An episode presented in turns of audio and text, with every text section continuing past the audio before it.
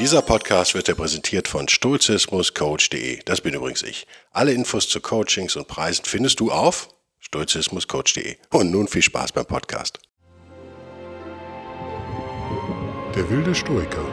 Moderner Stoizismus für ein gutes Leben.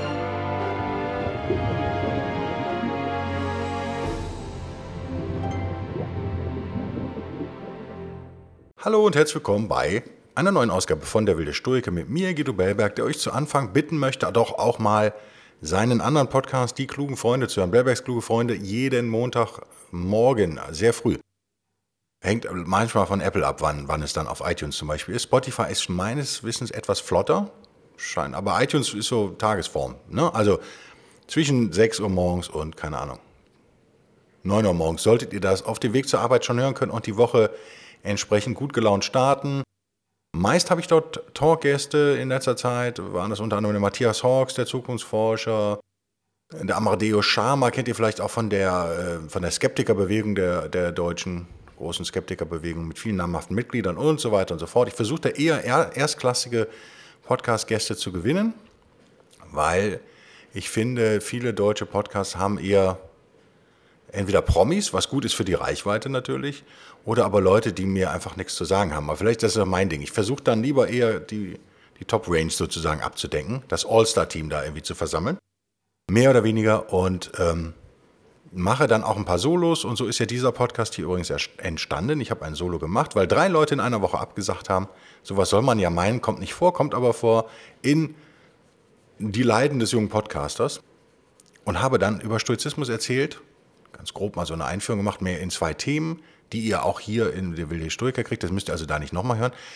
Äh, und hatte relativ viel äh, Zuspruch von meinen Hörern dort. Und ich weiß, es gibt auch viele, die sich überschneiden. Also das ist das kleine Hinweis. Hört doch auch mal den Online-Podcast. Und wenn euch einer der beiden Podcasts gefällt, könnt ihr die alle auf Patreon unterstützen. Entweder Patreon, patreon.com, Vorwärtsstrich, der wilde Stoiker oder eben Vorwärtsstrich, kluge Freunde. Das geht alles. Ich möchte heute darüber reden, und ich möchte eine Verwirrung aus der Welt schaffen. Und zwar unterscheiden wir im Stoizismus ja oft, sagen wir mal, die griechische Phase und die römische Phase. Und in der Wissenschaft, also ich verweise da auf die Philosophie der Stoa von Maximilian Forschner, das ist ja, entwickelt sich ja zum Standardwerk im Moment. Ist nicht ganz günstig, gibt es im Kluge Freunde Buchclub auf äh, klugefreunde.de und dann findet ihr da einen, einen Reiter, ein Tab, ein Menü Buchclub und da ist der Forschner verlinkt. Der ist nicht ganz günstig, ist empfehlenswert, wenn man so wissenschaftlich daran gehen möchte. Möchten vielleicht viele, aber auch gar nicht. Und oft wird unterschieden, sagen wir mal, zwischen eben dieser wissenschaftlichen Sicht auf Stoizismus und der populärwissenschaftlichen, das wäre dann ich, unter anderem. Ähm, und die Wissenschaft ist da manchmal recht verkopft und konzentriert sich auf das alte Griechenland. Damit habe ich folgendes Problem. Also ich finde es super, dass es gemacht wird. Wie gesagt, bin großer Fan von Forschner. Ähm, ich beziehe mich ja meist auf die römischen Stoiker, habt ihr vielleicht schon gemerkt. Und viele ernstzunehmende Menschen mit Jacketts, die mit Kordjacketts, die Flecken auf den, also Ärmelschoner haben, würden sagen, das ist nicht okay, weil Stoizismus eigentlich ein griechisches Ding, ein hellenistisches äh, Ding ist. Und ähm, Darauf möchte ich jetzt mal kurz was erwidern und euch sozusagen ein Background geben, damit ihr in diesen Diskussionen in Zukunft hervorragend gewappnet seid. Viele würden übrigens auch bestreiten, dass Stoizismus heute noch so anwendbar ist. Ich glaube, da liegen mehrere Missverständnisse zugrunde.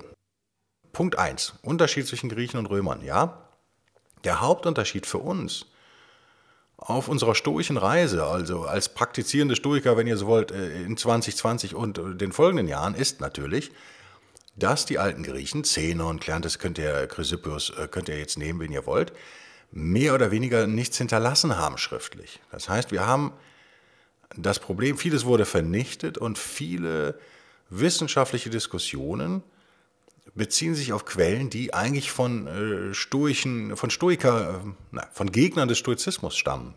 Das müsst ihr euch mal vorstellen. Das wäre so ein bisschen so, als würden wir heute oder ihr würdet äh, eine historische Diskussion im Jahr 2300 oder 2600 anfangen und über Autokultur in Deutschland sprechen und würdet aber nur die Grünen als Quellen zitieren. Dann hättet ihr ein Problem. Das, äh, und das sehe ich ein bisschen so. Das ist der Wissenschaft durchaus bewusst. Plutarch zum Beispiel, bekannter bekannter Autor natürlich aus dieser äh, Epoche, war ein Gegner, soweit ich weiß, von Stoizismus. Und hat, äh, ich glaube, Chrysippus auch immer explizit, oder Chrysipp heißt er auf Deutsch, explizit kritisiert. Das macht es ein bisschen schwierig, finde ich. Man ist sozusagen auf Sekundärliteratur angewiesen. Man ist auf Zitate von Gegnern des Stoizismus angewiesen. Ihr könnt euch vorstellen, die sind oft eingefärbt. Ganz anders aber die römische Schule. Also Marcus Aurelius, Epiktetus, Seneca, die drei Großen, gelten ja im allgemeinen philosophischen Sprachgebrauch als die jüngere Stoa. Ja, die ältere Stoa wären eben die Griechen, die jüngere Stoa wären die Römer. Man kann es sogar noch dreiteilen in die alte Schule, die mittlere Schule und die, die junge Schule oder neue Schule sozusagen. Old School, New School, äh, No School. Macht auch wiederum so ein bisschen wenig Sinn, weil wir in den ersten beiden Epochen, also die Hellenist, die Hellenist, die Griechen, wenn man so will, haben wir wie gesagt nicht viel. Wir wissen ein bisschen was, aber bei weitem nicht so viel wie über die Römer, die natürlich ganz andere Dinge uns hinterlassen haben. Denk mal an Seneca, der ja endlos viel geschrieben hat.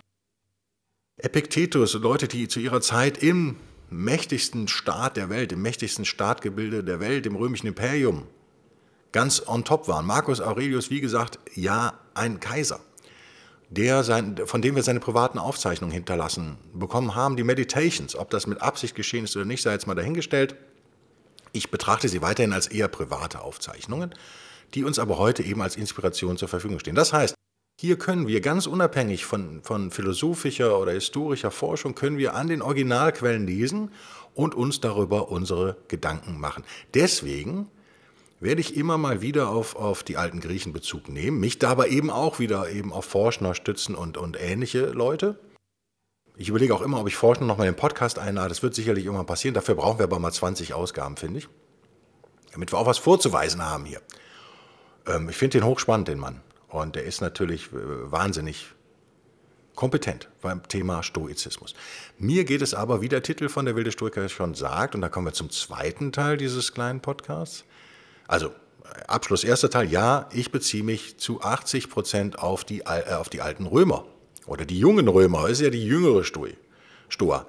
Aus gutem Grund, weil da kann ich nämlich in die Originaltexte reingehen, oder nicht Originaltext, aber auf englische äh, Übersetzung oder deutsche Übersetzung zurückgreifen, die immerhin sich aber am Originaltext orientieren und muss nicht lesen, was jemand aus dem, äh, vielleicht sogar ganz schlimm aus dem äh, Altgriechisch ins Römische und dann ins Deutsche übersetzt hat, vielleicht aber irgendwie ins Französische, von jemandem, der mal was über jemand anderem gesagt hat. Jetzt mal zynisch gesagt, ist das so ein bisschen in der Stoa-Forschung das Problem dass, wenn man da ernsthaft forscht, dass man mit Fragmenten sich rumschlägt und die zuordnen muss. Das ist historisch und, und philosophisch eine lobenswerte Aufgabe, ist aber nicht die Aufgabe dieses Podcasts. Dieser Podcast ist lebenszugewandt und praxisorientiert. Und da glaube ich einfach, macht es Sinn, sich mit den alten Römern eher auseinanderzusetzen.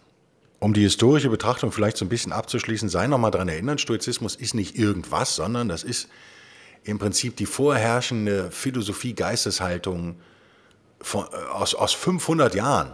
Also sagen wir mal, ähm, die ganze Welt des Hellenismus, die, die römische Republik und auch das frühe römische, also das frühe Kaisertum ist da ja noch drin. Also wir können sagen, eigentlich drei Jahrhunderte vor Christus bis 200, 200 Jahre nach Christus war Stoizismus das Ding und hatte auch Reichweiten bis ins Mittelalter und er erreicht uns ja heute noch auf ganz verschlungenen Wegen. Also wir reden hier nicht über irgendwas, was irgendwie total abseitig ist, sondern wir reden schon über einen, eine, ja, ich würde sagen, Haupttragsäule unserer Philosophie. Kommen wir zum zweiten Punkt. Macht es Sinn, heute noch sozusagen zu versuchen, nach stoischen Prinzipien zu leben. Ich würde natürlich sagen, ja, weil diese stoischen Prinzipien quasi zeitlos sind. Müsste mir dann aber wahrscheinlich Kritik anhören, unter anderem eben auch von Menschen wie Forschner, wobei habe ich glaube ich schon mal gesagt, ich nehme ihm das nicht ganz ab, diese Kritik. Ich glaube, er ist da einfach wissenschaftlich neutral sozusagen, aber ich meine zwischen den Zeilen durchaus Sympathie herauslesen zu können dafür, dass wir versuchen, modern und stoisch zu leben. Und ganz am Anfang seines exzellenten Buches, noch im Vorwort, schreibt er, finden Versuche, also in der philosophischen, theologischen Ethik und in der Klammer auf kognitiven Klammer zu Psychologie der Gegenwart und auch bei der wilde Stoiker schreibt er natürlich nicht, finden Versuche, Verbreitung und Zuspruch die Philosophie der Stoa für die Anweisung und Einigung in eine aktuelle Lebenskund fruchtbar zu machen. Ja, vielen Dank, lieber Maximilian Forschner. Genau das ist ja das, was ich hier auch versuche. Und jetzt würde man meinen, kommt eine Ablehnung, aber nein, er schreibt schon auf, dem, der, auf der ersten Seite seines Vorworts, schreibt er, dies hat insofern seine plausible Erklärung und Berechtigung, als die Stoiker selbst in ihrer Philosophie eine Kunst zu leben begründet sahen und ohnehin aller Beschäftigung mit philosophischen Entwürfen der Vergangenheit auch ein Interesse daran innewohnt bzw. innewohnen sollte, was diese uns heute noch zu sagen haben. Dabei verwundert es nicht, dass die antike Vorstellung von Philosophie als Lebensform, die sich in Theorie und Praxis ausdrückt, die in Zeiten wie unseren, die verstärkende Orientierung und Lebenshilfe verlangen, wieder an Attraktivität gewinnt. Danach kommt dann der kritische Satz, eine direkte Umsetzung der stoischen Philosophie in unserer Alltagspraxis dürfte allerdings aus verschiedenen Gründen schwierig sein. Und er geredet dann über das stoische Weltbild und kommt auch ein bisschen auf die stoische Religion. Das ist aber ein Thema für einen anderen Podcast. Ihr seht, der gute Maximilian Forschner ist dem gar nicht abgeneigt und stimmt uns sozusagen indirekt zu, wenn wir sagen, Mensch, wir wollen das aber natürlich für unsere Zeit adaptieren und wir wollen gucken, wie wir stoische Prinzipien, ähm, wie wir Gelassenheit, Seelenstärke, Charakterstärke, Ethik und Moral, wie wir diese wichtigen Bereiche, die ja auch die Stoiker so nicht erfunden haben, aber wie ich finde doch, ja, gut gegliedert haben und praxistauglich sozusagen für uns äh, niedergeschrieben haben, eben die alten, die jungen Römer. Wir nennen sie jetzt immer die jungen Römer dem scheint er doch ja nicht abgeneigt zu sein, dass wir das versuchen. Und jetzt kommt der entscheidende Punkt vielleicht. Ich sage es immer wieder, Stoizismus ist eine Lebenskunst, nennen wir es mal einfach so. Es ist eine Philosophie einerseits, die sich natürlich mit Logik beschäftigt und äh, Physik der damaligen Zeit und sprachlicher Logik und Erkenntnistheorie und hochphilosophisch ist, auf der anderen Seite aber nie vergisst, was bedeutet das eigentlich für dein konkretes Leben, also auch für das Leben der Stoiker. Darum ging es im, im alten Griechenland ja sowieso. Das ist äh, wahrscheinlich bei allen Philosophien so, die sich später ja eher so verloren haben. Und ich glaube, da stimme ich ihm zu, wir leben in Zeiten, in denen wir Orientierung brauchen, in denen Orientierung gut tut. Wir haben unseren Gott verloren sozusagen, wenn ich mal eine kleine Exkursion machen darf. Ich sage bei kluge Freunde ja öfter mal, das ist äh, scherzhaft gemeint, aber durchaus im Kern ernst stellt euch vor, wir haben so eine Art Religionsgen, das äh, bei dem einen äh, angeswitcht wird, bei dem anderen vielleicht eher weniger, aber mehr oder weniger äh, ähm, einen Evolutionsvorteil uns bietet. Also als Gedankenexperiment jetzt. Also in Krisen, in persönlichen Krisen, Krankheit, Tod eines Angehörigen, äh, große Herausforderungen, macht es Sinn, oder evolutionär macht es Sinn, es verschafft dir einen Überlebensvorteil sozusagen, wenn du religiös bist, in vielen anderen Dingen ist es natürlich ein extremer Nachteil. Also wenn es eben um modernes Leben geht, Intellektualität, Philosophie ist Religiosität im klassischen monotheistischen Sinne, sagen wir mal, also Christentum in unserem Kulturkreis, äh, in unserem jüdisch-christlichen Abendland, ist eben auch ein Nachteil und steht viel Fortschritt und Weiterentwicklung im Wege, in meinen Augen. Es gibt natürlich auch Menschen, die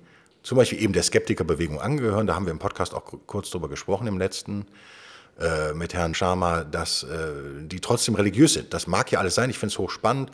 Halten wir es erstmal so fest. Wir haben, Gott ist tot, sagt Nietzsche, der ja dem Stoizismus übrigens nicht abgeneigt war. Gott ist tot, was meint Nietzsche damit? Nicht tötet Gott, sondern wir haben Gott sozusagen verloren. Wir sind in ein Vakuum gefallen. Und ich würde sagen, in Bellbergscher Vereinfachung, wir haben dieses Religionsgehen sozusagen, was sich answitcht vielleicht bei dem einen oder anderen und was dann aber kein, keine Ausprägung mehr findet in der, unserer echten Welt. Also wir haben quasi eine Sehnsucht, lass es mal so sagen, wir haben eine Sehnsucht nach Spiritualität, wir haben eine Sehnsucht nach, nach einer Ordnung in dieser chaotischen Welt, die so nicht mehr erfüllt werden kann, weil das Christentum halt als vorherrschende Religion im Westen nach dem Stoizismus ja hochgekommen, sozusagen den Stoizismus abgelöst hat, auch jetzt quasi im Niedergang ja begriffen ist. Und ich bin, glaube ich, mit 16 schon aus der Kirche ausgetreten, nur mal als, als Beispiel. Also, wir sitzen auf diesem mit drei Vierteln zu Wasser bedeckten Felsblock und rasen mit Hunderten von Stundenkilometern, rasen wir durch, durch das Weltall um einen gigantischen Planeten herum, die Sonne, der im Prinzip nichts anderes ist als eine, eine eine thermonukleare Reaktion. Also wir rasen quasi um Hiroshima immer wieder rum, nur dass Hiroshima halt einfach Milliardenmal größer ist. Und wir sind die Erbse, die quasi um einen brennenden Fußball kreist. So, das ist ja die Realität. Und wir können nur in eine Richtung durch die Zeit reisen, nämlich nach vorne und nicht zurück. Und das hat Auswirkungen auch darauf, darauf, wie wir durch den Raum reisen und so weiter und so fort. Das ist die Realität und die äh, ist nicht planbar. Das Leben ist messy, es ist chaotisch und das ist natürlich erschreckend, wenn man drüber nachdenkt. Natürlich, natürlich ist es äh, das Gegenteil von Sicherheit und Geborgenheit. Und jetzt kommen wir zum entscheidenden Teil. Was machen wir jetzt? Wir armen Menschen, die eben keinen Gott mehr haben, um Nietzsche zu zitieren. Gott ist tot. Jetzt stehen wir da. Und ganz allein und nackig stehen wir im Wind. Was machen wir jetzt? Wir brauchen, glaube ich, jeder von uns, zumindest in Krisen, der, auch der Stoichste braucht Orientierung. Jetzt habe ich Stoich gesagt, das könnt ihr euch, streicht das Wort. Wir brauchen Orientierung und vielleicht kann uns Stoizismus diese Orientierung geben. Ich würde behaupten, es ist ein total wertvoller Baukasten, um mehr in sich selbst zu ruhen. Und natürlich hat Stoizismus auch, das ist ein Thema für andere Podcasts, hat natürlich auch so äh, esoterisch, religiöse, spirituelle, ich will es mal so allgemein halten, Elemente. Das ist ganz klar.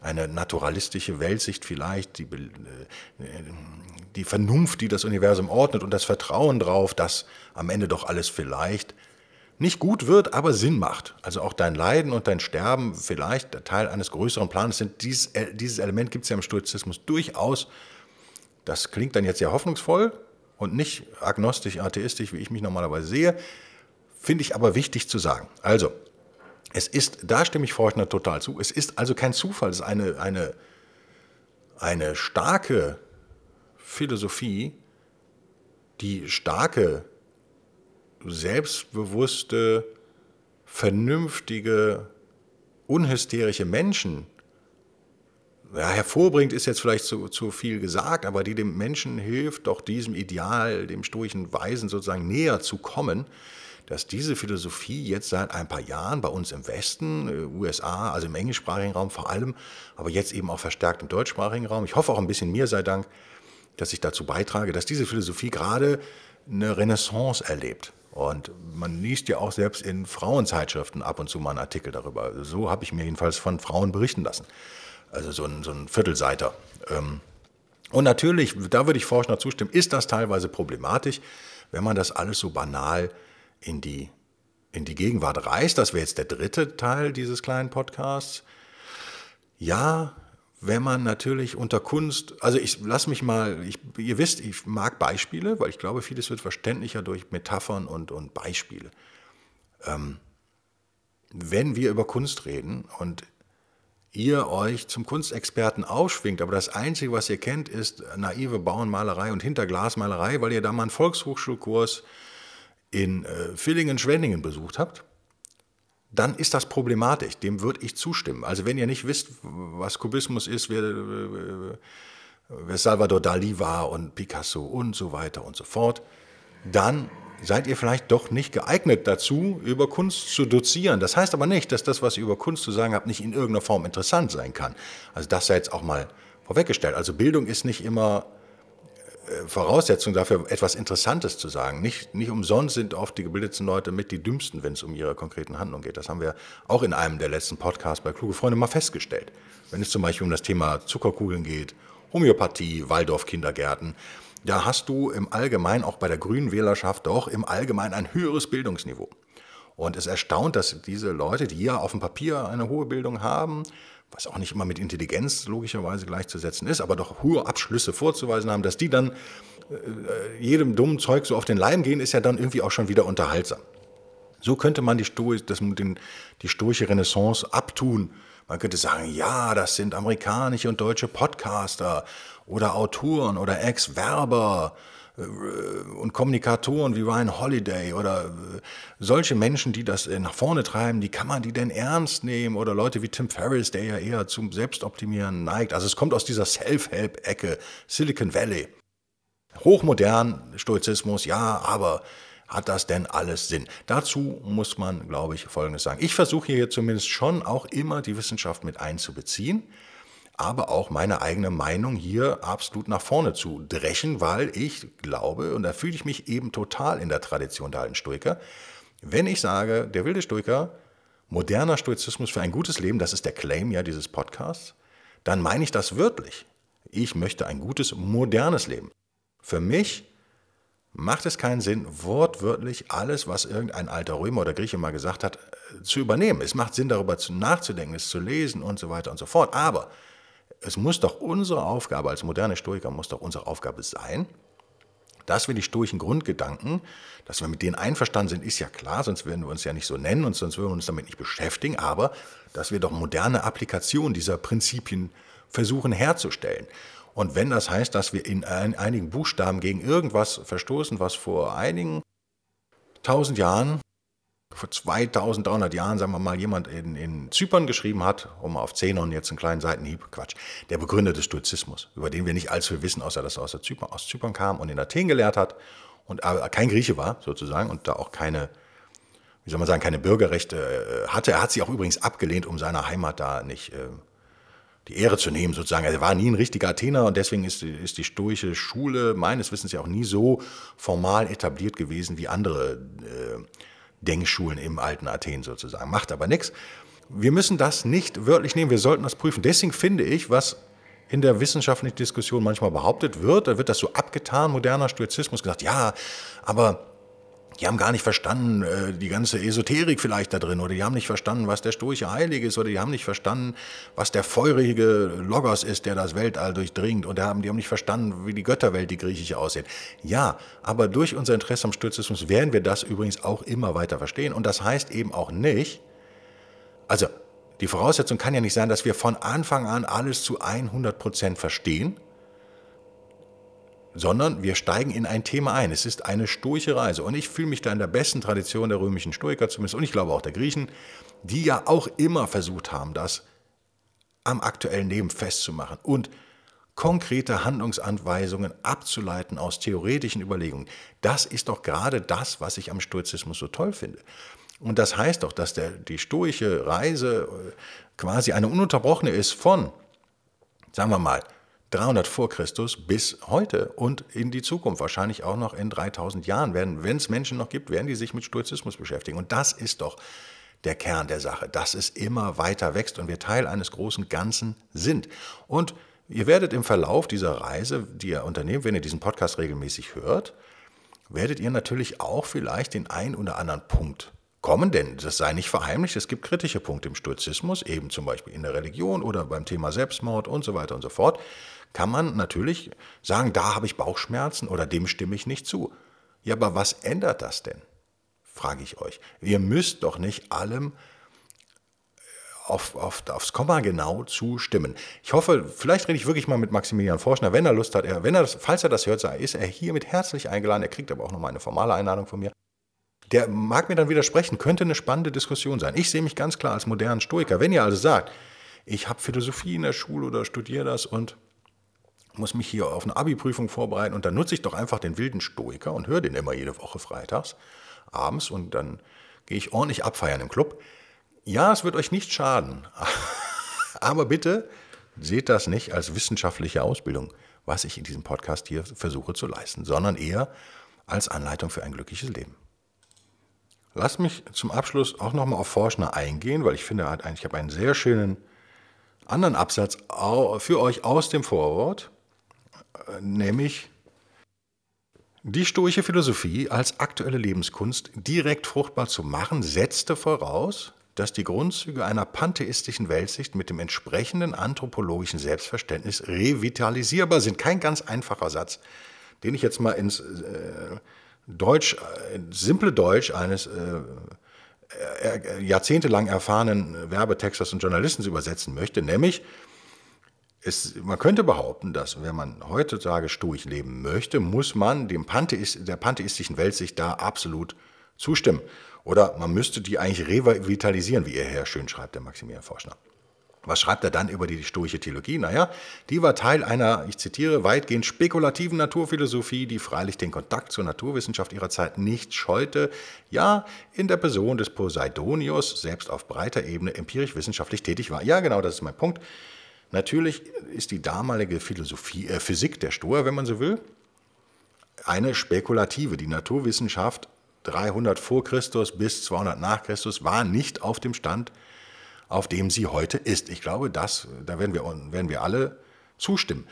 Der Punkt ist der, die Stoiker haben mit dem gearbeitet, da lehne ich mich jetzt aus dem Fenster und hoffe auf Zustimmung oder Widerspruch. Die Stoiker haben natürlich auch damals schon das gemacht, was wir heute machen, nämlich mit dem gearbeitet, was Stand der Dinge heute ist. Und das heute meint dann eben zum Beispiel zur Geburt, Zeitgeburt der Geburt Christi. Ja? Der Stand der Physik damals wurde natürlich von den Stoikern mit Interesse verfolgt. Und einige haben, wie er richtig schreit, Posadinus war es, unter anderem meines Wissens, durchaus ja auch empirisch da geforscht und gearbeitet. Forschner schreibt dann weiter, eine, eine Wiederbelebung stoischer Philosophie und Lebensweise müsste jedenfalls der Möglichkeit entsprechen, die gesicherten Erkenntnisse unserer gegenwärtigen Naturwissenschaft mit einer pantheistischen Weltsicht in Einklang zu bringen. Man mag daran zweifeln oder darauf setzen, dass dies der Theorie und dem Lebensgefühl nach, Klammer auf, noch oder wieder, Klammer zu, möglich ist, wie dem auch sei, schreibt er dann. Geht's weiter. Und das finde ich Stimmt ihr mir zu? Ich finde, so zwischen den Zeilen schließt er das nicht aus. Also er muss es schreiben, weil er natürlich hier eine wissenschaftliche Arbeit abliefern möchte, die den strengsten Kriterien standhält und das macht er auch sehr gut. Aber ich meine, vielleicht bin auch nur ich das, mein Filter, mein, mein Wahrnehmungsfilter, der Bellbergsche Filter, der das sich jetzt schön redet, aber ich meine zwischen den Zeilen lesen zu können, dass Forschner nicht ausschließt, dass es eben durchaus möglich ist.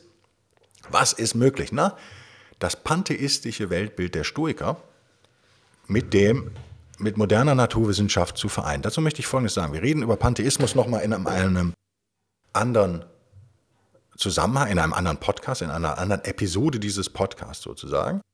Aber ihr wisst schon grob, worauf es hinausläuft, nämlich nicht eine, eine monotheistische Religion. Das kam ja erst durchs Judentum, Christentum, dann eben später vom Islam auch übernommen, sehr spät.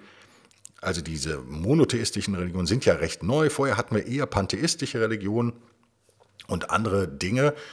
Ich habe ja Ethnologie studiert und auch abgeschlossen, wie ihr vielleicht wisst, und habe so ein bisschen Einblick in Religion äh, um die Welt herum und kann euch sagen, da gibt es ganz viele Dinge. Und das bringt mich ja zu meiner Gedankenexperiment immer zu sagen, in allen Ethnien, in allen Kulturen haben wir scheinbar ein Spiritualitätsgen, ich nenne es immer das Religionsgen, ja, nennen wir es Bedürfnis, aber ich finde Gen provokant, das finde ich eigentlich besser.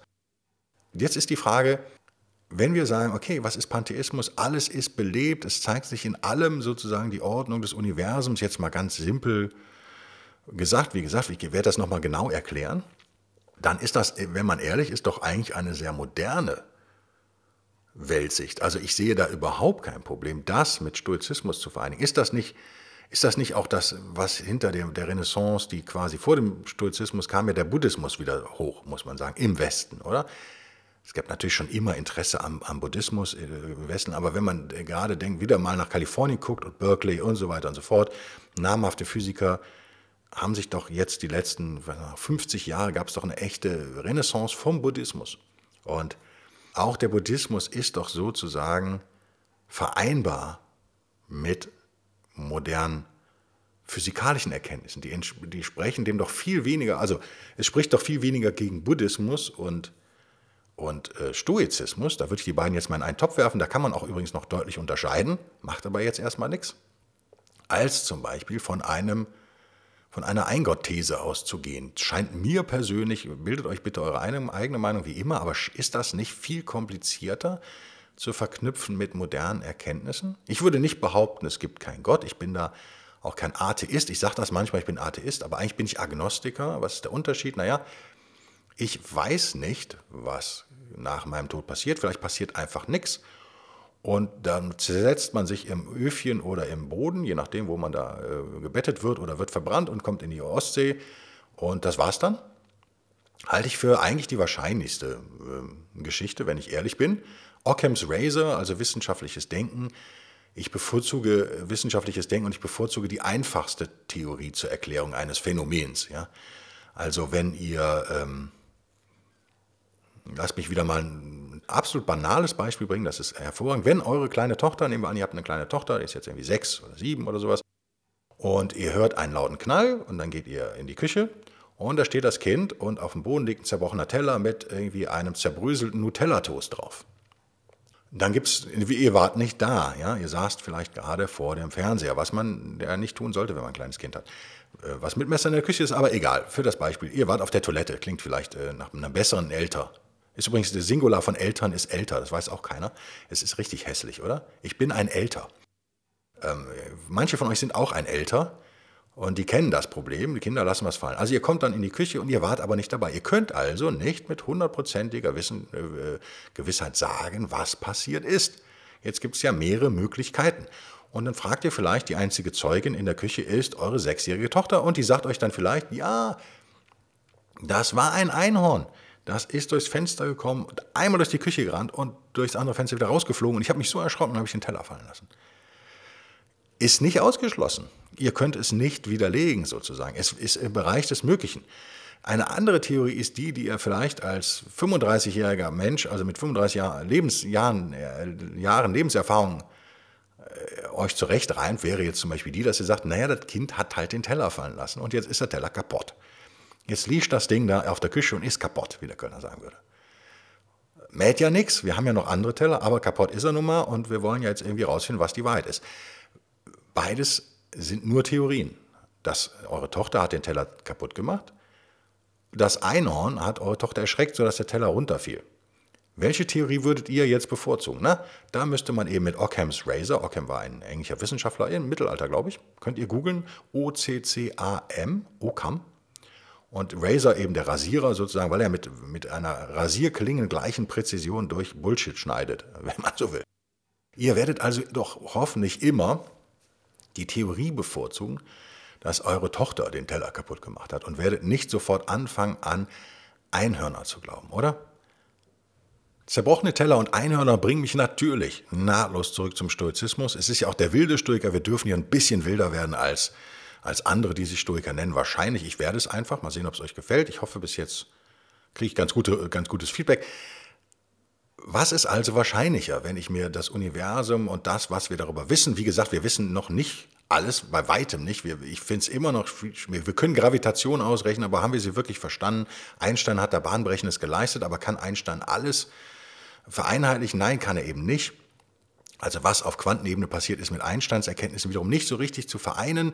Da arbeiten natürlich die Grundlagenphysiker äh, dran und auch da sei der Hinweis erlaubt, mal den Podcast Kluge Freunde mit äh, Dr. Hossenfelder zu hören. Sabine Hossenfelder, eine extrem äh, clevere Dame, wesentlich cleverer als ich wahrscheinlich, die theoretische Physikerin ist. Also wenn ihr Kopfschmerzen haben wollt, hört diesen Podcast, macht euch darüber Gedanken. Was ist aber wahrscheinlicher? dass dieses Universum, so wie wir es kennen, von einem Gott kreiert wurde, der quasi einen Urknall gemacht hat, sagen wir es jetzt mal ganz banal, und, man, und wir wissen nicht, was, was er vor dem Urknall gemacht hat und wo er überhaupt war, weil es war ja nichts da vorher, aber er war irgendwie da und hat dann das alles kreiert und hat vielleicht sogar noch Dinosaurier-Skelette in den Boden eingebuddelt, damit wir die finden können und so weiter und so fort. Oder dass alles irgendwie miteinander zusammenhängt, energetisch, spirituell und irgendwie belebt ist, dass es einen Logos gibt, the fiery Logos, wie man im Englischen sagt über Stoizismus, das sozusagen als kleiner Ausblick auf stoische Religiosität. Also was ist denn eurer Meinung nach die einfachere Erklärung?